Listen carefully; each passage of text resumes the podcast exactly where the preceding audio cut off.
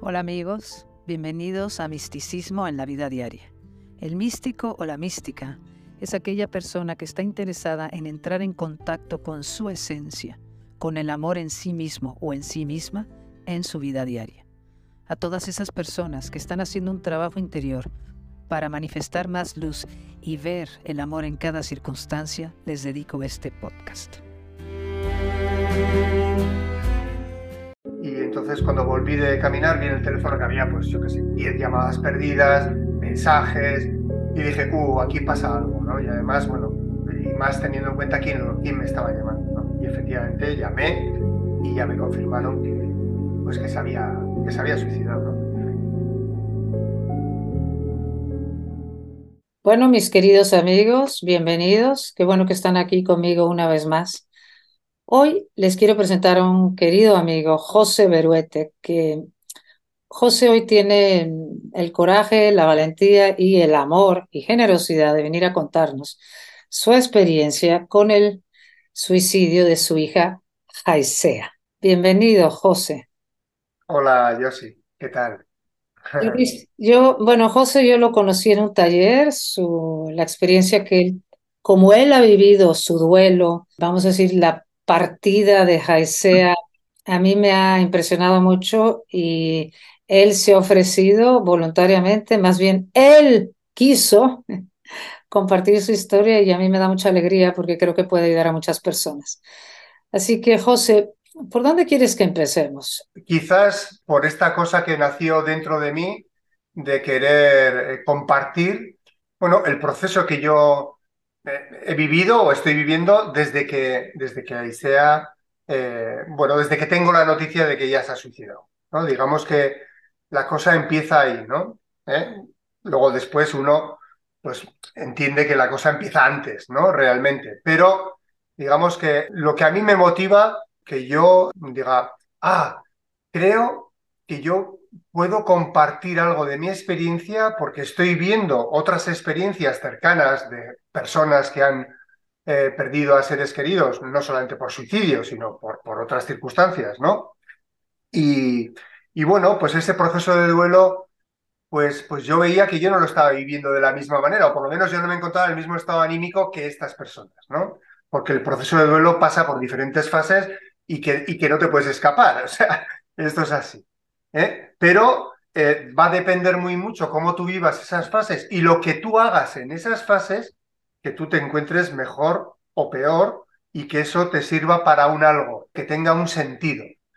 Y como yo tengo esa firme convicción de que todas las cosas tienen un sentido, pues esto, que era un evento importante, pues algún sentido tenía que tener también muy importante. Y entonces, bueno, pues yo veía que yo no me encontraba, como te digo, pues en un estado depresivo profundo, que no me encontraba pues fatal, con continuos recuerdos, que no podía hablar, que, bueno, esas cosas. Yo no me encontraba así, sino que yo, bueno, pues yo veía que poco a poco iba, iba mejor. Y esto fue lo que motivó que yo dijese, bueno, algo puedo hacer yo para compartir porque esto le puede ayudar a alguien. Lo que yo he hecho, si a mí me ha ayudado, y desde luego me ha ayudado, ¿no?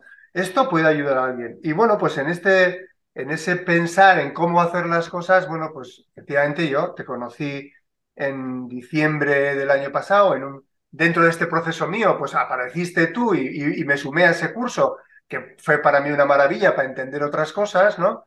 Y entonces, bueno, pues se me ocurrió el contactar contigo y el decirte, bueno, pues a ver cómo, bueno, esto que a mí, que era una cosa interna, pues cómo podíamos eso, poderlo encaminar. Y e, esa fue la cosa. Yo lo que hice después fue escribir un poco mi relato, mi cosa, para centrarme yo también acerca de todo lo que he vivido. Y efectivamente para mí, el haberlo escrito y después haberlo compartido contigo, pues también para mí fue un trabajo terapéutico importante, ¿no? Porque pues de repente me pude reconocer a mí mismo en todo ese proceso en las cosas que yo había hecho y que me gustaría compartir con la gente, ¿no? Vamos si quieres, sí, porque José me compartió un escrito precioso, pero empezaste desde el principio, bueno, desde el principio, más bien desde el momento en que te enteraste. Ajá. Entonces, si quieres, comparte nuestro proceso interno. Bueno, yo me entero, pues porque, digamos que recibo una llamada hay varias llamadas en el móvil y Aicea también ya estaba hospitalizada, llevaba varias, varios días hospitalizada en el hospital psiquiátrico en Pamplona, había tenido algún ingreso anterior y bueno, digamos que eh, venía de una situación, bueno, digamos que, que difícil o complicada psicológicamente. Y además de una situación en la cual desde la muerte mmm, por una enfermedad de su madre eh, el año anterior, en el año 2021, pues ella también, eh, sobre todo a partir de entonces, pues decide eh, apartarse de mí. Con lo cual yo tampoco puedo tener una relación con ella, digamos, normalizada, ¿no? No puedo acceder, ¿no? Y yo durante el tiempo, yo me enteré que estaba ingresada, intenté contactar con ella, no había manera. Bueno, eh, fue un poco difícil, ¿no? Pero sí que hubo un contacto, pues como cuatro días, cinco días antes de, suicidarse ella y tuvimos un, un, encuentro después y bueno, fue muy emocionante, ¿no? Cuando, cuando estuvimos. Luego entendí que esa era su despedida, ¿no? Eso lo entendí después, ¿no? Pero tú en ese encuentro pensabas que, que ella iba a estar bien, me imagino. En bueno, ese... ella se suicida un viernes, un 20 de mayo, un viernes, y yo recibo una llamada suya después de intentar muchas veces contactar con ella, pues con el psiquiatra, con los psicólogos, con enfermeras, bueno, digamos que no, no, no se me dejaba, ¿no? Ella tenía 28 años, ya era una persona mayor de edad y esto es lo que me decían, que no podían darme acceso ni siquiera a la información, ¿no? Pero ella contacta conmigo pues cinco días antes, un domingo, me llamó por teléfono, que casi me da un patatús cuando vi la llamada, ¿no? Porque claro, pues, Claro. y, y entonces fue, no hablamos apenas, simplemente fue un llorar eh, juntos, un compartir. Ella me decía que, que se había equivocado mucho en la vida, que, que había cometido muchos errores y, y, bueno, pues yo ahí le dije que, que, no pasaba nada, que la vida es ensayo-error, que es ensayo-error y que, y que bueno, que yo estaba ahí, que si me precisaba de mi ayuda yo ahí iba a estar y que, y que lo importante ahora mismo era, estar, era ella, ¿no? Después de eso, el, eh, ella me mandó algún mensaje y bueno, pude, pude visitarla el martes, o sea, los dos días. Y ya cuando le visito el martes, que le visito en el hospital psiquiátrico, o sea, ya no era ella. O sea, yo con quien estuve, Claro. sí era ella, eh, eh, físicamente era ella, pero ya no. O sea, yo fui a abrazarle, le abracé, pero era. eh, para mí ya estaba muerta. ¿eh? Esto, esto lo he entendido después. En ese momento dije, hostia, aquí pasa algo. Y de hecho, yo hablé luego con el psiquiatra, con el equipo que estaba, diciéndole que estaba, que yo le veía muy mal, ¿no? Sin embargo, ellos decían, no, no, sí está muy bien, está muy bien, ¿no? De hecho, le vamos a dar el alta. Y digo, pues yo no sé cómo estaba antes, pero desde luego yo le veo fatal y le veo capaz de cualquier cosa, ¿no? Eh, porque Aicea, una de las cosas que tenía es que era una mujer enfocada. Si se enfocaba en algo, se enfocaba, ¿no? Y aquí se enfocó en esto, claro. ¿eh? Y, y, entonces, esto fue el martes. Eh, luego el miércoles, el jueves, yo le mandé algún mensaje, algunas cositas, como muy suave todo, ¿no? Y un poco, bueno, pues intentando ser como un farito de luz ahí, mira, tal, ¿no? Sin, sin tampoco querer eh, presionar mucho, porque yo le veía que estaba muy blandita, ¿no? Y ya el viernes fue cuando yo recibí una llamada a las siete y media de tele, teléfono. Bueno, cogí el teléfono y porque había ido a caminar. Y entonces cuando volví de caminar vi en el teléfono que había, pues yo qué sé, 10 llamadas perdidas, mensajes. Y dije, uh, aquí pasa algo, ¿no? Y además, bueno, y más teniendo en cuenta quién, quién me estaba llamando, ¿no? Y efectivamente llamé y ya me confirmaron que, pues que se había, que se había suicidado, ¿no? ¡Buah!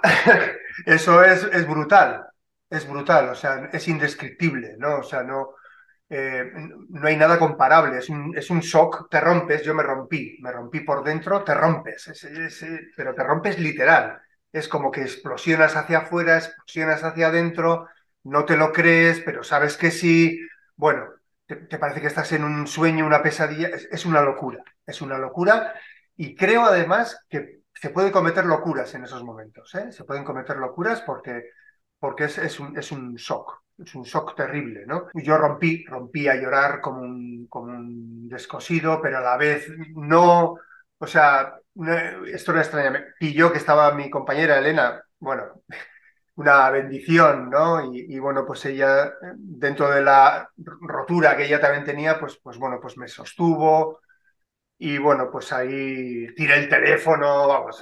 Una de las cosas que, que bueno, que te lo, te lo conté y, y, bueno, y creo que es bueno el contarlo, ¿no? A mí me dio de repente por ir al baño, ¿no? Por ir al baño. Y me parecía muy surrealista, que en ese momento a mí me entrarían ganas de ir al baño. Digo, pero, hostia, esto me parece más loco todavía, ¿no?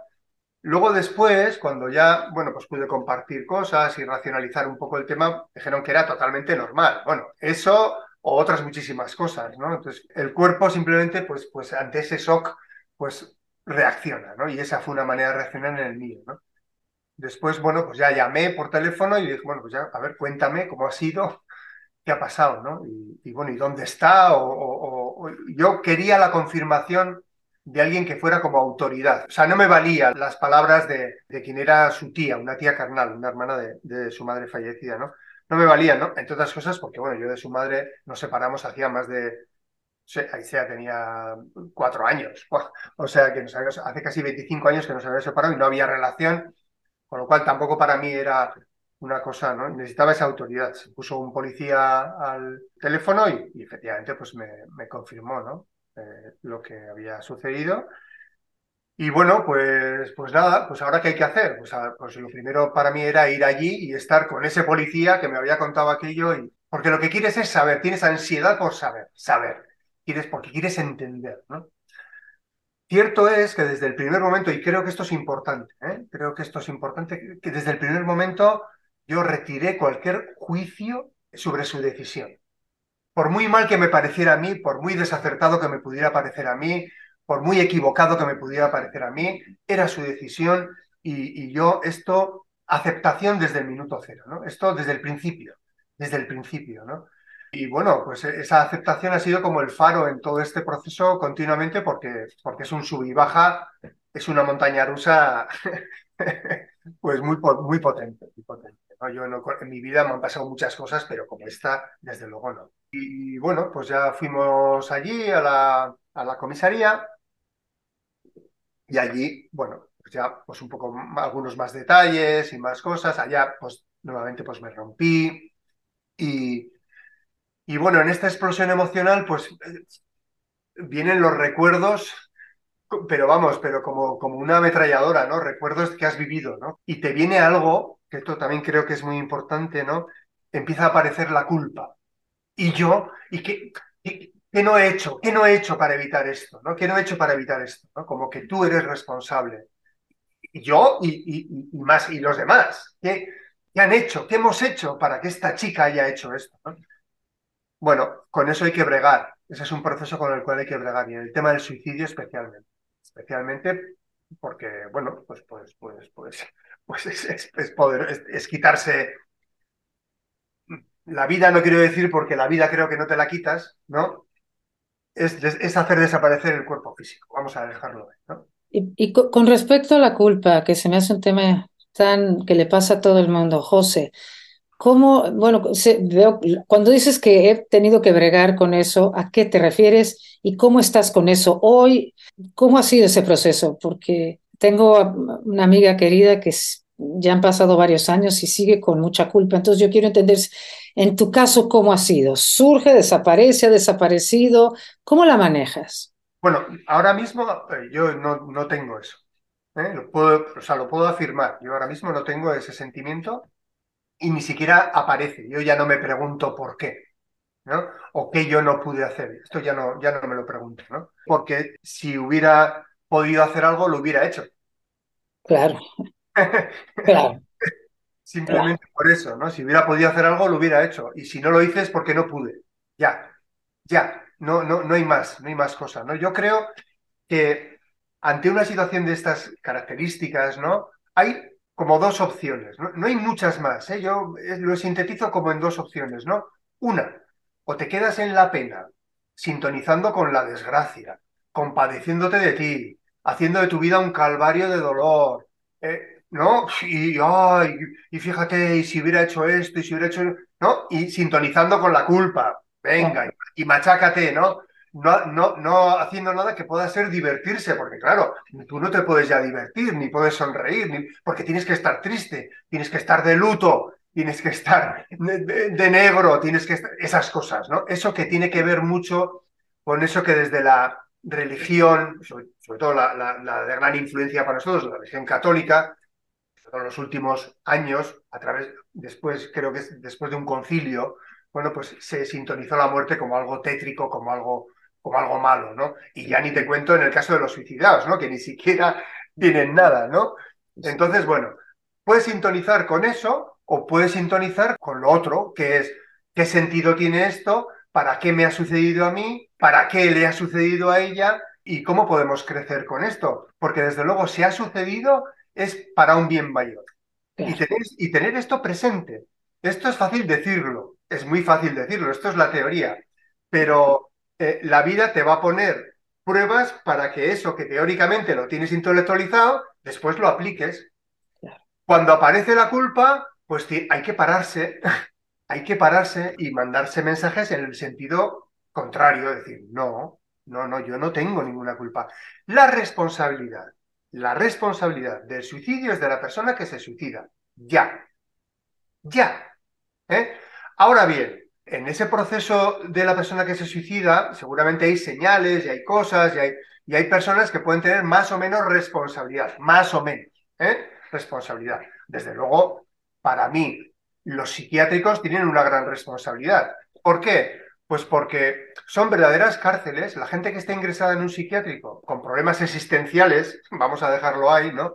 Eh, porque la gente que tiene problemas existenciales graves se les termina ingresando en un psiquiátrico y medicando, pues no es el mejor sitio para resolver problemas existenciales, el psiquiátrico. Precisamente, porque lo que yo conozco, yo cuando fui, o sea, me entró, me entró una depresión, digo, esta chica de aquí no, no va a salir bien, es imposible.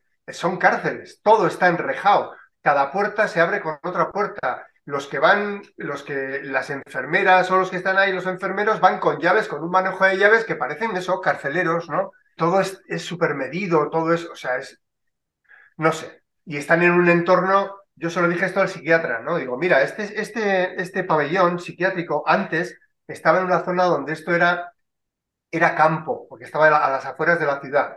Después, como, como la locura urbanística va comiendo, va haciendo casas y casas y casas, al final eso se ha quedado dentro de un recinto en el cual hay ruidos de coches por todos los sitios. ¿no? Antes era el ruido de los pájaros y así igual la gente se puede curar mejor si hay un contacto con la naturaleza. Desde luego, es otra de las cosas que yo también he hecho durante todo este tiempo, estar mucho en contacto con la naturaleza, muchísimo. Muchísimo. ¿Esto era desde antes o esto aumentó después? No, esto ha sido, yo de hecho, eh, ya hace años, hace como 10 años me fui a vivir al campo por una decisión personal. O sea, de hecho, después de hacer el Camino Santiago dije yo me tengo que ir a vivir al campo, yo me tengo que ir de la ciudad, pero con este proceso todavía más, o sea, todavía más sintonizar con el ritmo de la naturaleza. ¿Cuál es el ritmo de la naturaleza? Bueno, pues los árboles, el río, la lluvia, el, ¿no? Y desde luego nada que tenga que ver pues con, con, con un centro comercial. Totalmente. A ver, eh, una pregunta, querido José. A ver, cuando tú dices que es para un bien mayor y que ciertamente dices esa es la teoría, pero yo me consta que en tu caso lo has vivido de esa manera. Mm. Me imagino que lo para un bien mayor no fue, fue automático desde el principio, fue un proceso y que hoy me imagino que en, tu, en todas tus células comprendes que sí, para ti en tu caso fue para un bien mayor y seguramente, y bueno, yo estoy segura que también para Jaisea, por lo que yo tengo entendido de todo lo que sucede después y del respeto de la decisión de cada ser humano en cómo decide terminar su vida, porque como la vida continúa, pues esa forma de terminar tu vida impactará desde luego en tu proceso evolutivo porque algo importante tendrás que aprender de eso. Pero a ver, en tu caso, ¿cómo es esto de un bien mayor para ti? ¿Cómo, ¿Y cómo lo ves para Jaisea y cómo lo ves para ti? Bueno, por, por ir a lo, a, lo, muy concreto, ¿no? Mira, eh, una de las cuestiones que yo creo que son importantes, ¿no? Y que y, he empezado por ahí cuando hemos empezado a hablar, ¿no? Y es, yo no estaría aquí ahora hablando de todo esto si esto no hubiera sucedido. Ajá, exacto. Yo no me hubiera interesado de la manera que me he interesado sobre lo que pasa en el otro lado o lo que pasa cuando te mueres, como me he interesado después de la muerte de mi hija yo no me hubiera interesado de la manera, de la manera que me he interesado sobre eh, las personas que tienen esa capacidad y ese don para contactar, para conectar con los del otro lado, si no me hubiera sucedido lo que sucedió con Esther. Desde luego que no, ¿no? Y yo no hubiera conectado de una manera tan poderosa con el desapego si no hubiera sucedido lo que sucedió con el suicidio de Aicea. hay muchísimas cosas. Hablando ahorita en particular del desapego, José, ¿A qué te refieres? ¿Cómo vives ese desapego? Porque sí, para mí una de las lecciones más importantes del ser para nosotros los seres humanos es el desapego. El desapego de lo que ya no es, el desapego de lo que cambia, de lo que termina, de lo que se va. ¿Cómo es eh, en tu experiencia ese desapego que has vivido de Jaisea? Querer que estuviera pero que no está, querer que no hubiera pasado pero pasó, eh, querer que hubiera sido distinto pero no lo es. Es que todo eso es fuerte porque todo eso son ideas que, tenemos de lo que quisiéramos que no es. El hecho de una muerte de, esta manera tan soqueante, ¿no? Hace que, que, tengas que tomar decisiones muy, muy rápidamente y en muy poco tiempo sobre muchas cosas, ¿no? Y esto a veces no es fácil. Entonces, la primera de ellas es, bueno, ¿qué hacemos? Hay que enterrar, no hay que enterrar, hay crematorio, hay su cuerpo, ¿no? ¿Qué haces con su cuerpo, ¿no? Claro, tú no te quieres deshacer de su cuerpo porque, porque claro, ¿no? Eh, ¿Cómo lo voy a quemar? ¿Cómo voy a quemar a esta hija, ¿no? Entonces, desde el minuto cero tienes que trabajar muchísimo el desapego solamente, ya solamente con lo material.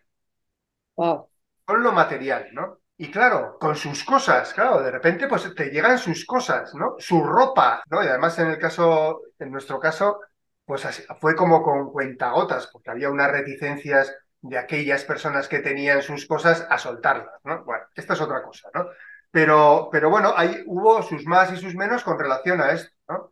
Y ahí pude contemplar, pude ver a dónde puede llevar el ser humano el apego a las cosas o el apego a, las posesiones, ¿no?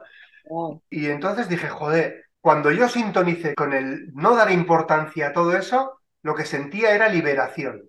Y cuanto más quería retener alguna cosa, sentía miedo. Miedo a la pérdida. Claro, claro.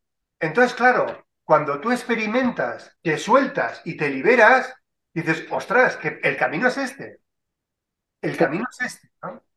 Pero es experimentarlo, esto no es mental. Podemos decir, no, yo no tengo apego. Bueno, vale, lo puedo decir mil veces. Sí, sí, sí. ¿Eh?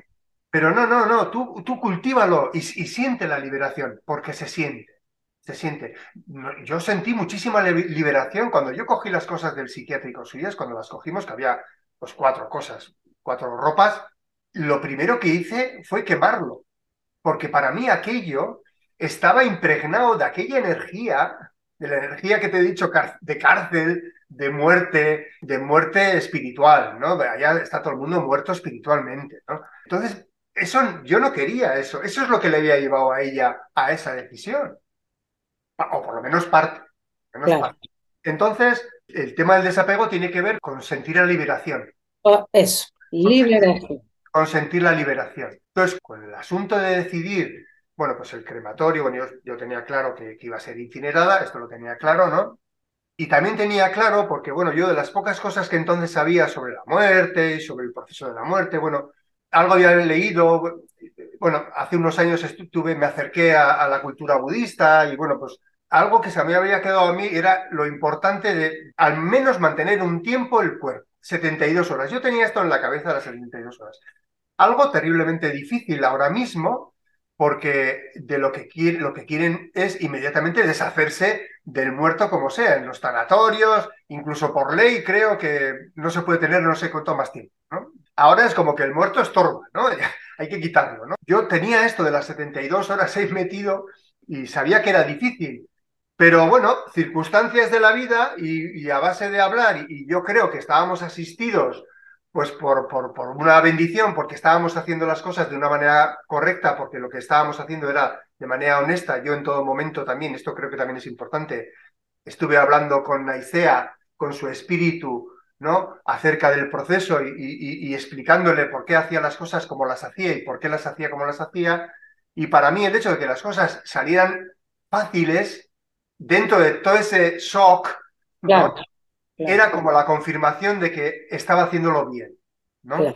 Y una de las cosas que salieron fáciles fue de que no tuve ningún problema en que ella muere un viernes y se incinera un martes. Okay. Y hubo personas que me decían, joder, pero tanto tiempo, tanto tiempo, ¿no? Y digo, ah, sí, sí, bueno, así nos han dicho. O sea, yo tampoco, ¿no? Pero lo que hay detrás de esas 72 horas es esto, ¿no? Y por eso a ICEA se le incinera eh, a los tres días. Entonces, bueno, el desapego, pues mm, cuando yo, cuando se incinera, mucha gente me decía, wow, es el peor día, bueno, y es el peor día porque ahí se mezclan muchas emociones, aparece mucha gente, bueno, también aparece mucha hipocresía, que también tienes que verla, bueno, todo esto, ¿no? Y son momentos muy importantes también para no apegarte al dolor, para no apegarte a que tú sientes más que no sé quién, a no apegarte a ciertas cosas, ¿no?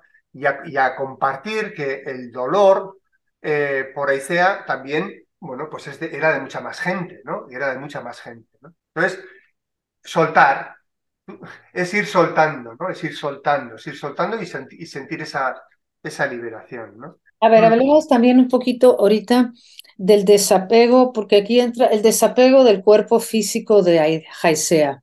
Porque yo sé que tú sabes que Jaisea sigue viva. Eso yo sé que tú sabes. Pero claro, al no tener un cuerpo físico hay un desapego del físico, ah. de su presencia.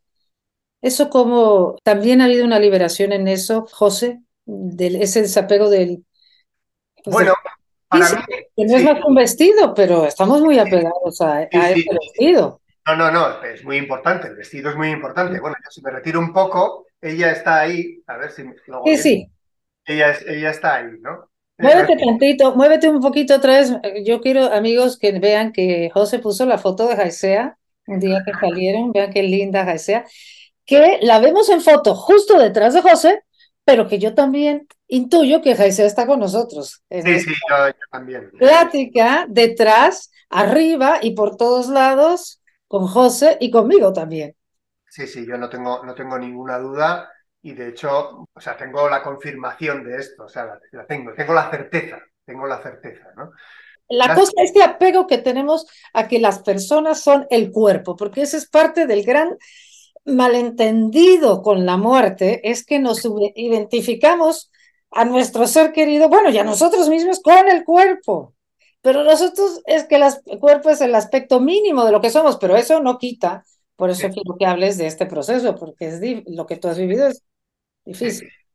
Esto, efectivamente, eso nos genera mucha confusión, ¿no? Lo de, el tema del cuerpo, ¿no? Yo, para mí, esto fue una cosa que nació de manera natural y a mí me ayudó muchísimo y, lo voy a contar, ¿no? Porque creo que es, que es importante, ¿no? Tiene que ver con el cuerpo, ¿no? Bueno, ahí eh, se le incinera y después, bueno, pues te dan en, un, en, una urna, pues te dan las cenizas, ¿no? Y bueno, de hecho ya en la elección de la, de la, de la urna, no sé cómo se le llama, del recipiente. La urna. En la, en la elección de eso, yo ya elegimos, porque bueno, todo esto era una decisión que era compartida entre Elena y yo y, yo y Elena, ¿no?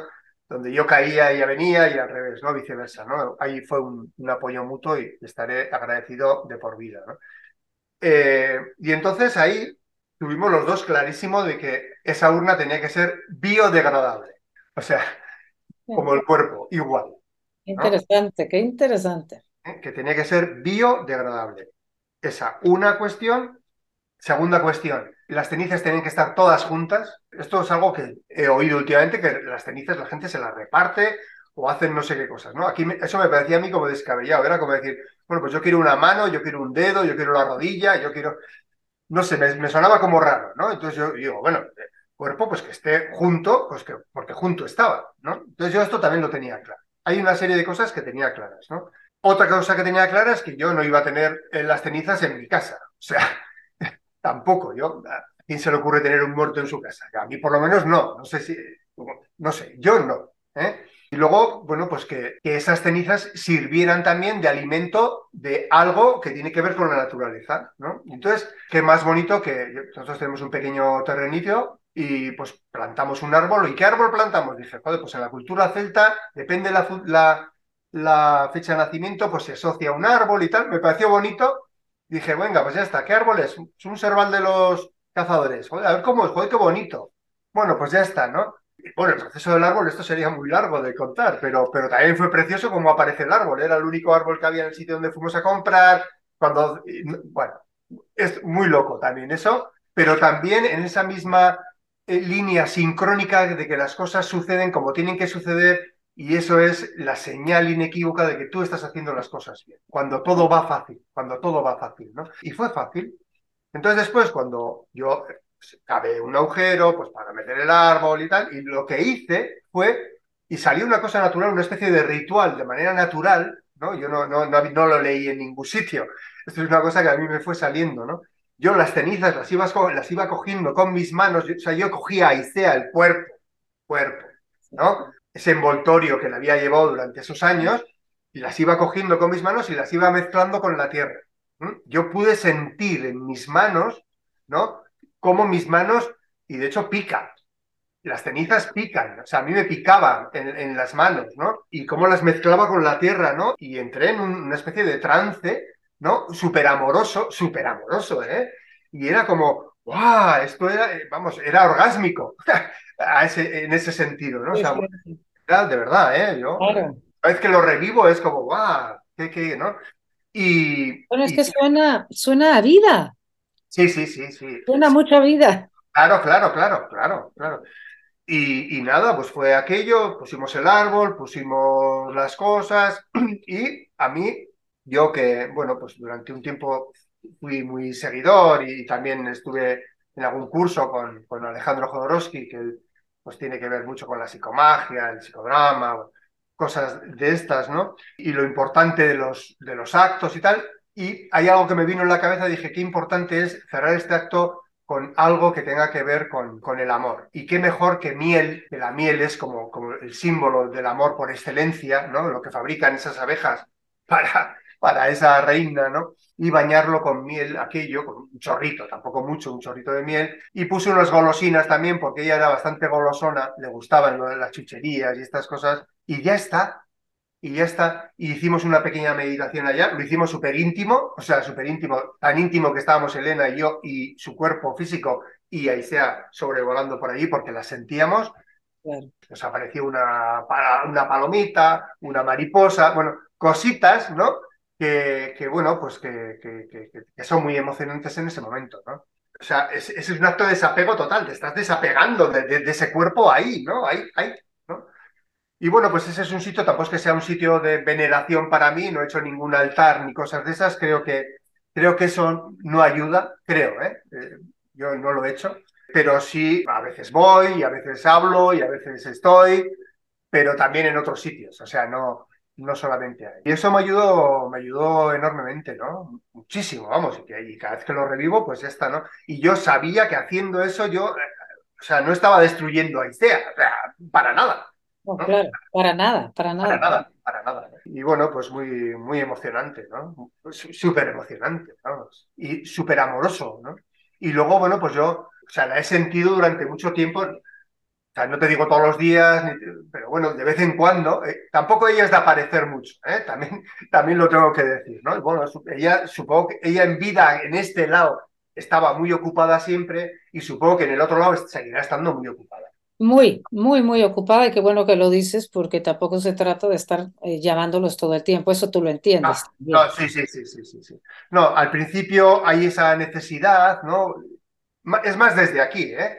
¿Eh? esa necesidad y bueno, de que hay alguna señal, alguna cosa, ¿no? Lo es que ellos conectan de una manera diferente. Claro, ellos no te mandan un WhatsApp. Bueno, o sí, o sí. ¿eh? De hecho, a mí me pasó una cosa curiosísima con el teléfono, ¿no? Con, eh, pues esto fue pues a los dos meses o una cosa así, estábamos, estábamos en, en, la costa, que estábamos en casa de una amiga mía, y allá estábamos allí. Y entonces, pues el día anterior habíamos estado en la playa, habíamos estado haciendo cosas y al día siguiente yo cogí el teléfono pues para ver pues las fotos que habíamos hecho y para mandarle a ella y, para compartir algunas cosas igual en el Facebook o yo qué sé, cositas.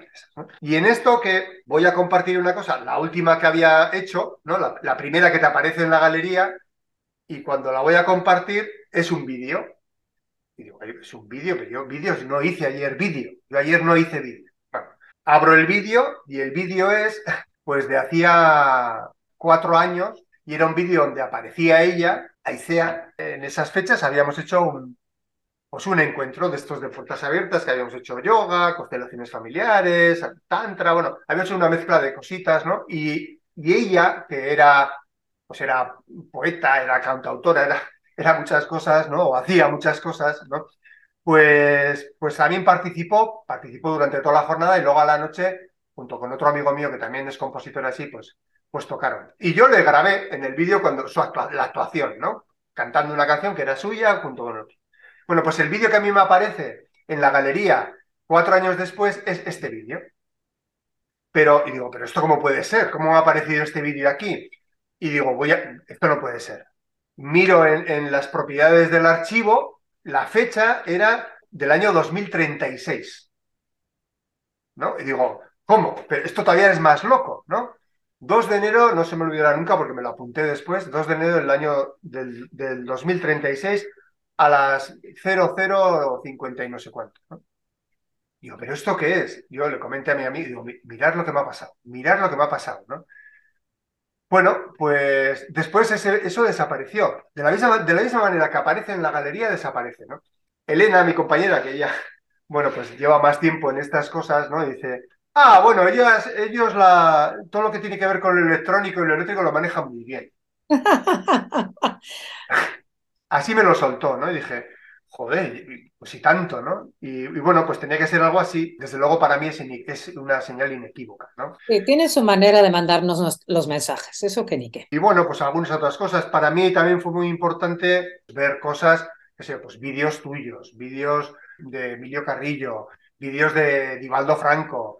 Hay mucha información con relación a, a todo esto, información muy buena, muy buena, muy valiosa, ¿no? Y a mí todo eso me ha ayudado enormemente, o sea, enormemente, ¿no? Y luego, pues otra cosa muy loca también, que yo creo que fue la propia Isea la que, la que hace alguna conexión, ella a través de lo que sea, y me conecta con una persona que yo había conocido hacía 10 años, que se dedicaba a estas tareas de mediunidad. Cuando yo le conocí entonces, ella me lo comentó, nos conocimos en la hospedería del silencio, en un taller de tantra, y nos tocó trabajar juntos. Y fue un trabajo muy, muy bonito, ¿no? Ella se llama Ana, Ana del Campo. Y entonces con ella habíamos estado en aquel taller y, entonces yo me acuerdo que me dijo, bueno, yo eh, tengo a veces contacto con los muertos y así. Algo me dijo de esto, pero a mí aquello me parecía muy loco entonces, ¿no? Por pura ignorancia mía, ¿eh? por, pura, por pura ignorancia. El caso es que, pues el año pasado, pues murió un, hijo de Jodorowsky con el cual los, yo había estado haciendo un taller y había, yo en el Facebook publiqué unas cosas, bueno, pues, pues como en agradecimiento a Cristóbal, porque yo aprendí mucho también con y me ayudó muchísimo. Y de repente en los comentarios hay un comentario de una talana, ¿no? Pero que no estábamos amigos en el, Facebook ni estábamos en nada, o sea que era, era muy loco que apareciese allá, ¿no? Mira. Y entonces yo digo, esta mujer, pues ¿quién es? Y de hecho ella en el Facebook ni siquiera tiene su foto, o sea que tampoco la podía reconocer. Pero algo me daba en la nariz que era aquella mujer, algo, pero no sabía muy bien qué, ¿no? Y le mandé un mensaje así como a tientas, porque yo tampoco quería, no quería, eh, joder, pues esta parece que me conoce mucho y que yo, ¿no? Era como, ¿no? Sí. Pero le mandé así como un, y, efectivamente, pum, pues, pues, pues ya vi que sí, que era ella, ¿no? Entonces, hablando y tal, y le dije, pues, ah, pues qué tal, empezamos a hablar y, y le conté lo que me había pasado inmediatamente me llamó y me dijo que, bueno, que ella ya no se dedicaba a estas cosas y tal, pero que, pero que desde luego, si esto lo había pasado, era para, para ayudarme, que iba a pedir permiso, bueno, sus cosas, ¿no? Y así lo hizo, y hizo un trabajo de contacto, un trabajo de mediunidad, que para mí fue, vamos, excelente, ¿no? La confirmación de muchas cosas, porque de hecho esta Ana no quería saber, no quería que le contase yo cosas, ¿no? Me dijo, no quiero, no quiero que me condiciones. No quiero que me influencies. Eso es, eso es. Y entonces ella, digamos que canaliza y, lo escribe, lo, lo, habla y lo graba y luego lo escribe, algo así hace, ¿no? Y entonces me lo pasó, me pasó por escrito y luego estuvimos hablando, bueno, hablamos muchas veces, ¿no? Ahora llevamos un tiempo que ya no, que no hablamos, como que ya ese trabajo está hecho, ¿no? Sí. Y a mí, eso me sirvió muchísimo, ¿eh? O sea, quiero decir que eh, esto, por muy loco que pueda parecerle a alguien, no lo es, no lo es. Y, si alguien pasa por una cosa de estas y tiene una verdadera necesidad de contactar o de conectar o de saber algo, bueno, pues esa es una vía que utiliza pues la, la 10G o la no sé cuál conexión, pero que existe, que existe Pero bueno, pues que de contactar, que contacte con alguien con el que des cierta seguridad, porque también hay mucho charlatán o charlatana, ¿no? Bueno, sobre todo sí, a ti te checó, yo siempre digo, te latió lo que te digo. Es muy importante el, discernimiento de quien recibe, de quien está escuchando el mensaje, te checa o no te checa, porque... Algo que me ayudó muchísimo también fue, y esto te lo oí a ti y, en algún vídeo que tenías con, con Carmen y así, que fuera a la luz. Ah, sí. Que ahí sea fuera a la luz, ¿no? Porque además en el caso del suicidio la confusión es mayor. Porque claro, la persona quiere acabar con su sufrimiento, se cree que va a acabar con su sufrimiento, pero es que luego esto no termina, ¿no? Entonces la confusión es muy grande, ¿no? Muy grande. Total. doblemente aquí esto es muy importante, ¿no? El, ve a la luz, ve a la luz, ve a la luz, ¿no? Y esto yo lo hice todas las veces que podía y más, ¿no? Desde luego, luego el taller contigo también me sirvió un mogollón de ayuda por ti y por las personas que compartimos aquel taller con cada una sus experiencias particulares, ¿no? Y ese ambiente amoroso, que, amoroso de verdad que se crea en torno a, estas cuestiones, ¿no? ¿Mm? Entonces esto, esto es muy chulo. Es verdad. José, a ver, bueno, yo estoy muy agradecida que quieras compartirnos, que nos hayas compartido todo esto. A ver, Amigos, porque aquí hay un punto importante. José, abajo de este video vamos a poner, eh, por supuesto, el nombre de José, su correo electrónico, por si cualquier persona que nos escuche quiere comunicarse con José buscando más guía, más consejo, compartir su experiencia. Por favor, eh, José, ¿verdad? Que están invitados los que sientan así en su corazón, están invitados a escribirle a José Pónganse en contacto con él porque parte del propósito de que estamos compartiendo esto no solamente, bueno, principalmente José quiere compartir su experiencia y yo quise que la compartiera también, pero también es que si se forma un grupo, José, ah. yo sé que tú quieres abrir tu corazón a ayudar a otros que estén pasando por esto. Sí, sí, sí, sí, sí. Yo a ese nivel estoy totalmente abierto, vamos, o sea, cualquier persona yo, una de las cosas que, que, también hice en todo esto fue, al principio, aquí en Pamplona hay una asociación, hay asociaciones, digamos que con todo el tema del suicidio hay como varias vertientes. Hay una vertiente, digamos, como oficial, pero que contempla el suicidio como, como una desgracia, ¿no? Como una que te ha sucedido y luego pues la ayuda se brinda a, a las personas que han sobrevivido al suicidio de un ser querido, ¿no? Yo, a mí me gustaría dar un enfoque diferente a todo esto, ¿no? Eh, creo que mm, creo que hay que buscarle un sentido trascendental a esto, ¿no? Eh, que no es que si bien es un hecho dramático, el hecho en sí no tiene por qué ser una situación eternamente dramática y que de aquí se pueden aprender muchísimas cosas, muchísimas cosas. Y que desde luego sirven para tu propio crecimiento, para tu propia evolución y desde luego les ayudamos enormemente a aquellos que se fueron de esta manera o de otra, a que ellos también sigan en su propia evolución, porque ellos también tienen su propio proceso evolutivo. Y luego, pues si, cuando vayamos al otro lado, pues ya nos juntaremos y nos tenemos que juntar y ya seguiremos compartiendo. ¿eh? Pero que las cosas sirvan para algo. Entonces, en ese servir para algo, si yo puedo servirle a alguien en, en su proceso que está pasando por una situación similar y, poderle acompañar, yo, vamos, eh, vamos, puede contar conmigo, ¿no? Eso desde luego. Pues ya lo saben, queridas amigas y amigos, eh, la información de José estará debajo de este video. Muchas gracias por acompañarnos, José. Eh, creo que has dicho muchísimo. Yo sé que tienes mucho más que contar, pero ya has ah, dicho. Ah, bueno, sí. si me dejas. Y yo creo que esta historia, y además muchas otras personas lo están viviendo, lo han vivido, podrían compartirse. No hay nada como apoyarnos los unos a los otros. Eso que ni qué. Entonces, gracias, José. ¿Algo más que quieras agregar o aquí nos, aquí nos despedimos? Pues, eh, infinitas gracias, Josie, por cederme este espacio en tu casa, en tu contigo y, gracias. No tengo otra. Un placer, mi querido. Gracias, amigos. Nos vemos próximamente.